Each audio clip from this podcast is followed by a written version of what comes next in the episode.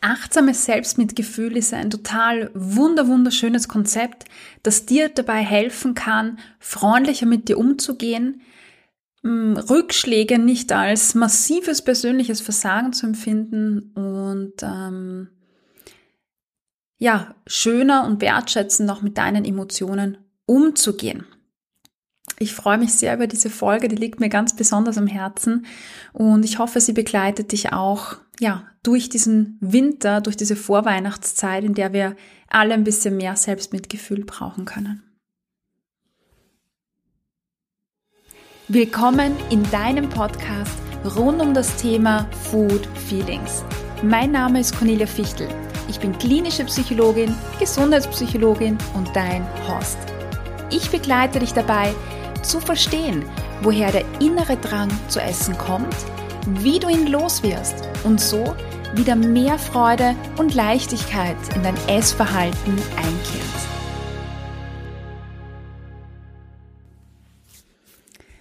Ein niedriger Selbstwert, mit dem steigen wir mal ein, ist ein, ja, ist ein Prädiktor, so sagt man das. Also wenn, wenn der Selbstwert niedrig ist, kann man schon fast voraussagen, dass das Essverhalten auch nicht gut ist. Also wenn ich mich zum Beispiel in meinem Körper nicht wohl fühle oder nicht richtig fühle, weil ich dick bin in unsere, und in unserer Gesellschaft gelten Schönheitsideale äh, für schlank sein, dann kann es sein, dass mein Selbstwert nicht so hoch ist. Ja weil das Selbstwert bezieht sich auf die Evaluierung des Selbst in Abhängigkeit von Standards und Vergleichen. Zumindest ist das eine der Definitionen von Selbstwert. Ein hoher Selbstwert impliziert damit, dass der eigene Wert als hoch erachtet wird und äh, es besteht auch die Überzeugung dann, gut zu sein, wertvoll zu sein und das zeigt man auch nach außen. Das Selbstwert wird, so wie ich gerade schon angedeutet habe vorher, vor allem bei Frauen vom Körpergewicht abhängig gemacht oder von der eigenen Attraktivität abgeleitet. Je näher das Körpergewicht am Wunschgewicht liegt, ja, Vergleich, und je attraktiver man sich fühlt, desto höher ist dann auch oft der Selbstwert, desto selbstbewusster, desto toller fühlt man sich. Und je größer die Entfernung ist zwischen Wunsch und also ist und, und Wunsch quasi, je weiter man entfernt ist von dem Gewicht, wo man glaubt, dass man das haben sollte, desto schlechter fühlt man sich dann auch, ja, und desto niedriger ist der Selbstwert. Desto mehr Körperscham zeigt sich und desto mehr versucht man auch, das eigene, den eigenen Selbstwert zu verändern.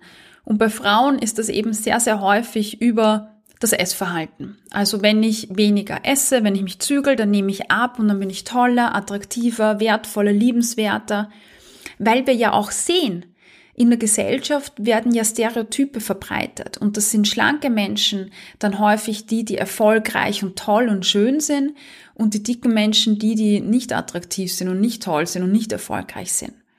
Und wenn ich abnehme, äh, quasi so oft die innere Überzeugung, oder so das Gefühl, wenn ich abnehme, dann werde ich selbst wertvoller, dann werde ich selbst besser. Und deshalb führt ein niedriger Selbstwert sehr häufig zu einem ungesunden Essverhalten. Und also Zügelung, was dann wieder in Essanfällen endet. Außerdem führt auch die Körperunzufriedenheit häufig zu, zu Binge-Essen, also zum Überessen, weil mh, einfach so eine hohe Spannung da ist, so viele negative Emotionen, weil ich mich nicht toll finde. Und ähm, um die Spannung abzubauen, isst man dann. Ja, und um den Selbstwert jetzt zu verändern, muss ich ja laufend eine Evaluierung machen. Ich muss ständig schauen, wie bin ich denn jetzt? Wie bin ich denn heute? Wie ist mein Körper denn jetzt? Und ähm, man kann das verändern, man kann weniger äh, quasi Vergleiche machen, man kann noch andere Bereiche aufbauen im Leben, ähm, die den Selbstwert nähern. Also jetzt zum Beispiel im Kreativbereich, dass ich, dass ich äh, Hobbys aufbaue oder andere Dinge, die mich definieren. Gleichzeitig muss man aber auch sagen, dass die Veränderung von dem stabilen Selbstwert, vom globalen Selbstwert, der ist überdauernd, relativ schwierig ist. Es gab schon eine Folge, da haben wir drüber gesprochen, über den stabilen und globalen Selbstwert. Hör dir die gerne nochmal an, um die Unterscheidung irgendwie zu finden für dich zwischen stabilen ähm, Selbstwert und diesem situativen Selbstwert. Und weil es so schwierig ist, den globalen Selbstwert zu ändern und weil es ja trotzdem auch eine Evaluierung voraussetzt, also ständig auch zu vergleichen, mm, gibt es ein anderes Konzept und zwar von Christine Neff. Und ich finde dieses Konzept persönlich ganz, ganz toll, zeigt auch wunderschöne Effekte in der Forschung und deshalb möchte ich dir das heute mitgeben. Es ist das Konzept vom achtsamen Selbstmitgefühl nach eben Christine Neff. Im Gegensatz zum Selbstwert leitet sich das Selbstmitgefühl nicht von Bewertungen ab und ist viel leichter zu kultivieren. Das machen wir auch in der Achtsam Essen Akademie. Du wirst dann gleich entdecken, wie wir das in der Akademie auch machen und wo. Das Spannende ist, dass die Auswirkungen, also wenn ich jetzt mein achtsames Selbstmitgefühl kultiviere und steigere und fördere, dann hat das die gleichen oder ähnlichen Auswirkungen wie die, die mit einem hohen Selbstwert zusammenhängen äh, oder die mit dem ja assoziiert sind.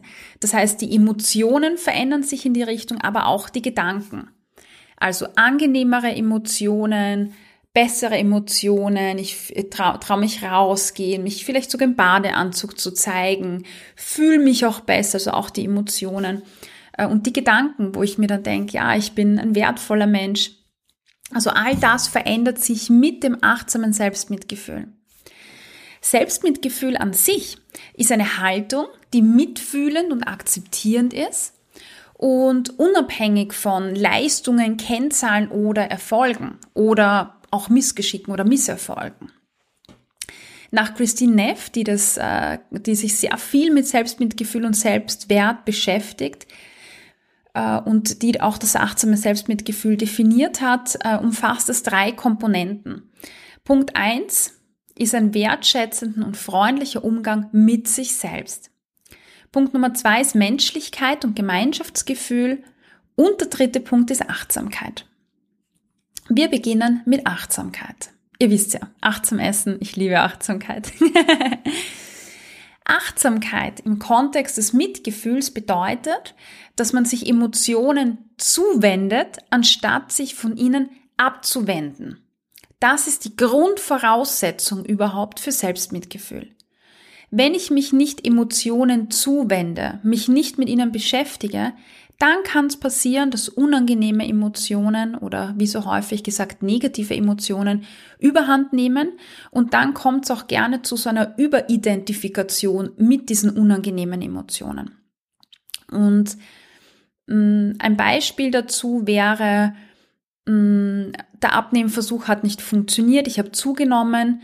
Und dann, dann differenziere ich nicht und sage, ich bin wütend und traurig, weil es in dieser Situation nicht funktioniert hat, sondern ich sage dann, ich bin eine Schande, ich bin ein unfähiger Mensch, ich habe es nicht verdient, glücklich zu sein, weil ich es nicht mal verdiene, äh, weil ich es nicht mal schaffe abzunehmen. Das heißt, ich überidentifiziere mich dann in Situationen auch mit meinen Emotionen. Die Traurigkeit wegen dem gescheiterten Abnehmversuch wird eigentlich zum, zum gesamten Selbst. Der Ärger, die Enttäuschung wird zum gesamten Selbst. Ähm, und ich bewerte mich selber als ganze Person. Also eine Überidentifikation mit dieser unangenehmen Emotion, die da ist, Wut, Traurigkeit. Ähm, und das fließt dann auch in den Selbstwert mit ein, weil das bedeutet ja dann auch, dass ich eine schlechte Person bin und das prägt dann auch das Selbstbild, den Selbstwert. Der wird dann natürlich immer, immer schlechter. Und erst wenn wir erkennen, dass äh, Gedanken oder Emotionen die Konsequenzen sind von Bewertungen, mm, dann kann ich so differenzieren, was, was geht mit einer konkreten Situation durch den Kopf und ähm, was ist wirklich die Realität. Bin ich wirklich unfähig? Nein. Weil nur weil ich jetzt äh, zugenommen habe, 80 Prozent der Menschen nehmen zu, warum soll ich da jetzt unfähig sein?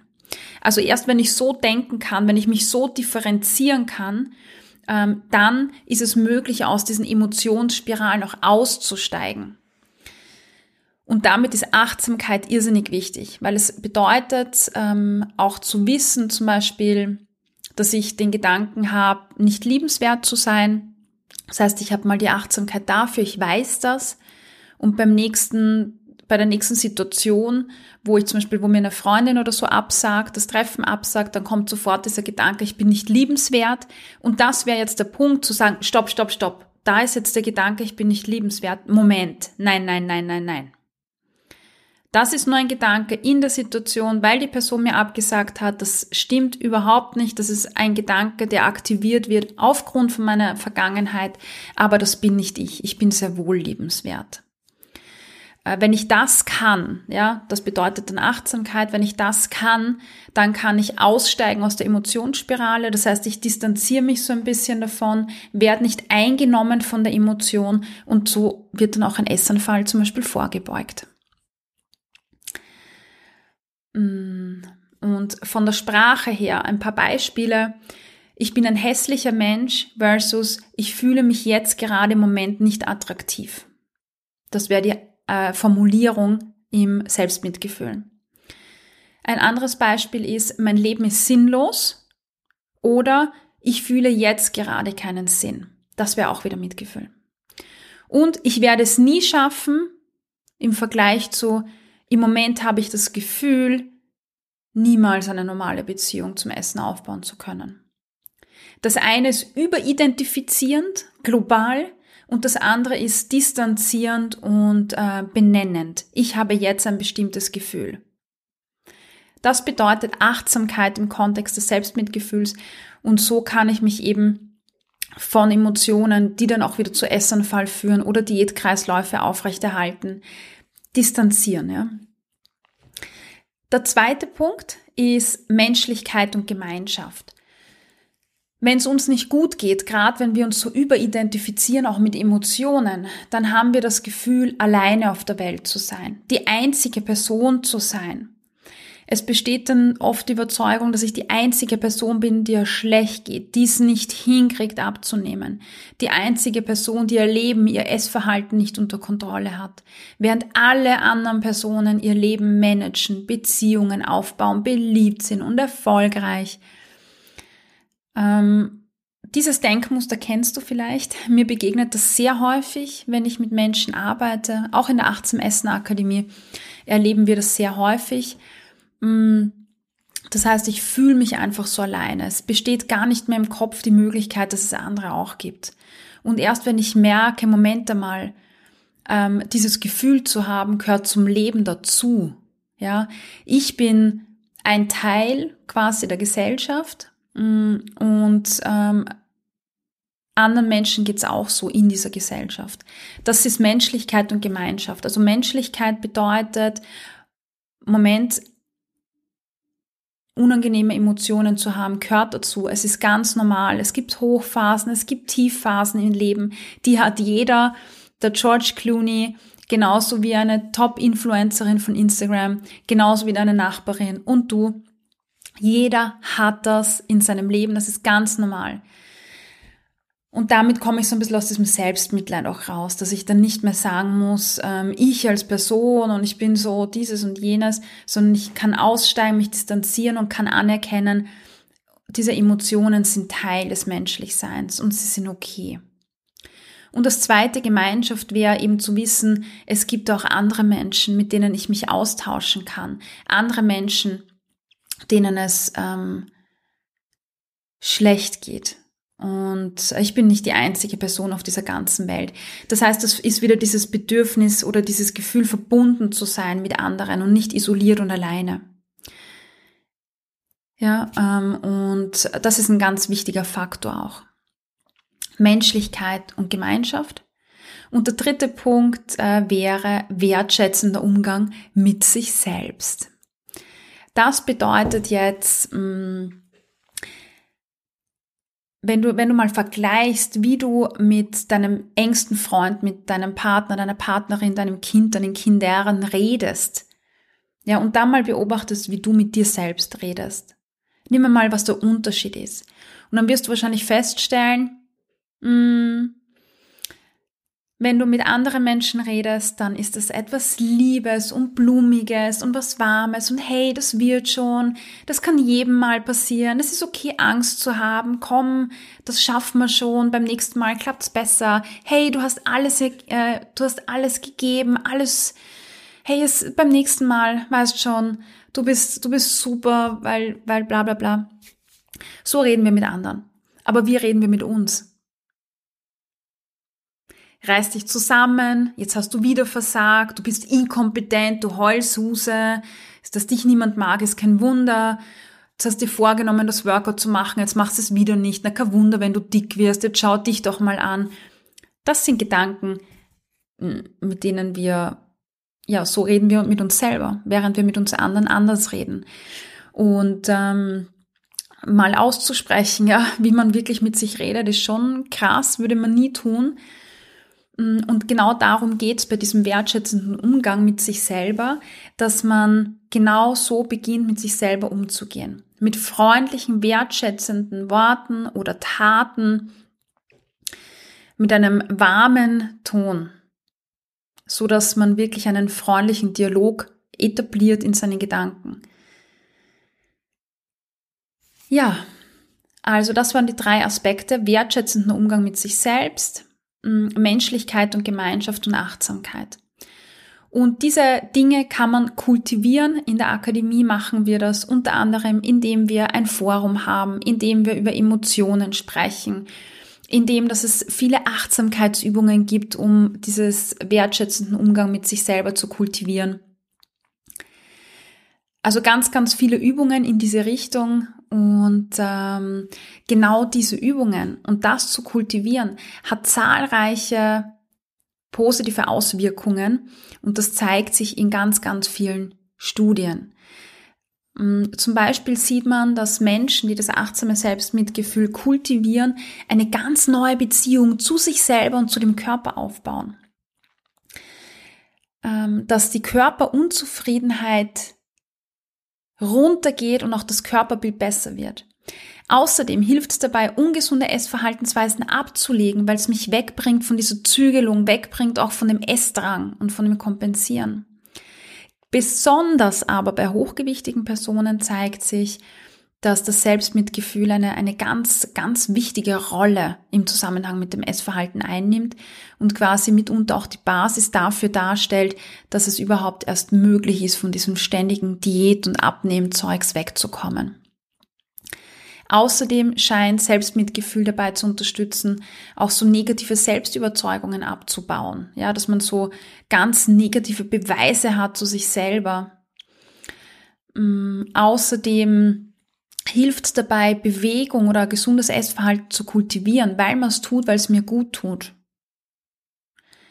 Außerdem hilft es dabei, Emotionen zu regulieren.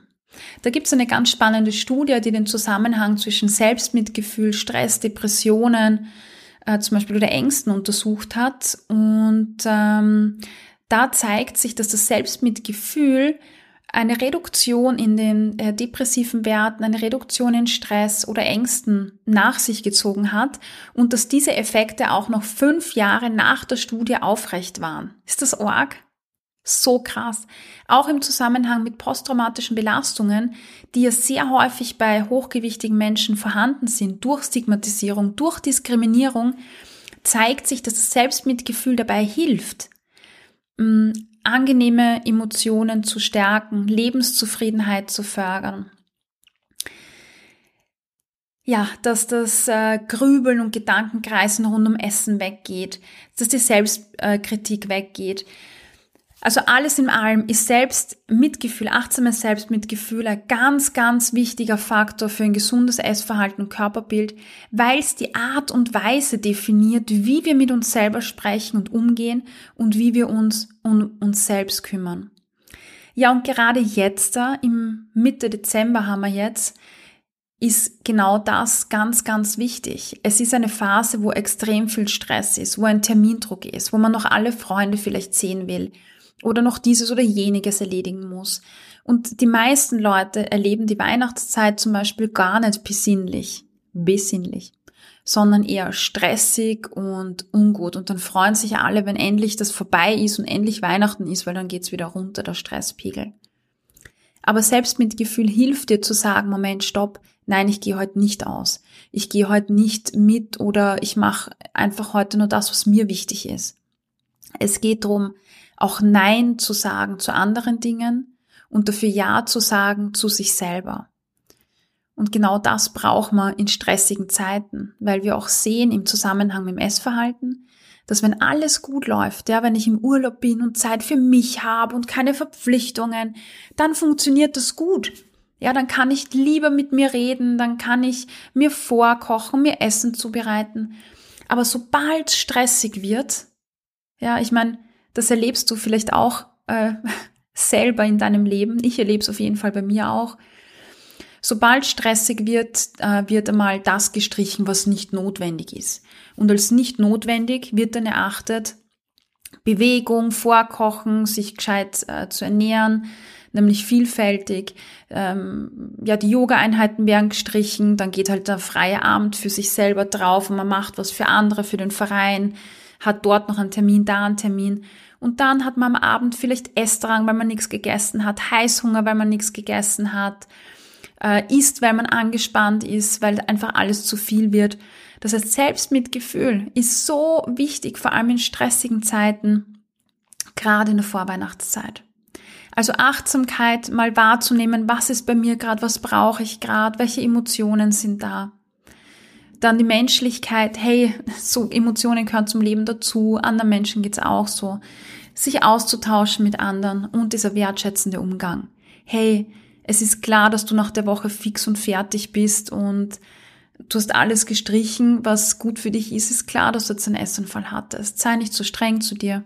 Ja, also solche Gespräche, das ist ganz wichtig in der Weihnachtszeit jetzt.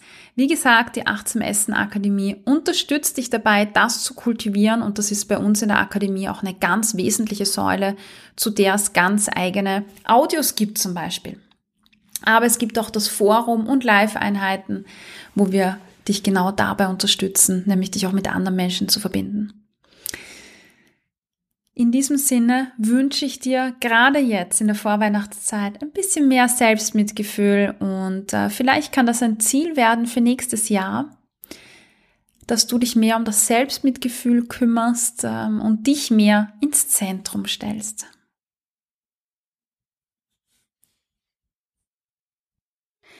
Ich hoffe, du konntest dir heute wieder einige Inputs mitnehmen, mit denen du an deinen Food Feelings arbeiten kannst.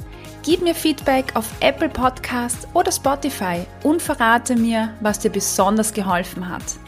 Außerdem kannst du dich mit mir auf Instagram vernetzen unter Cornelia-Fichtel.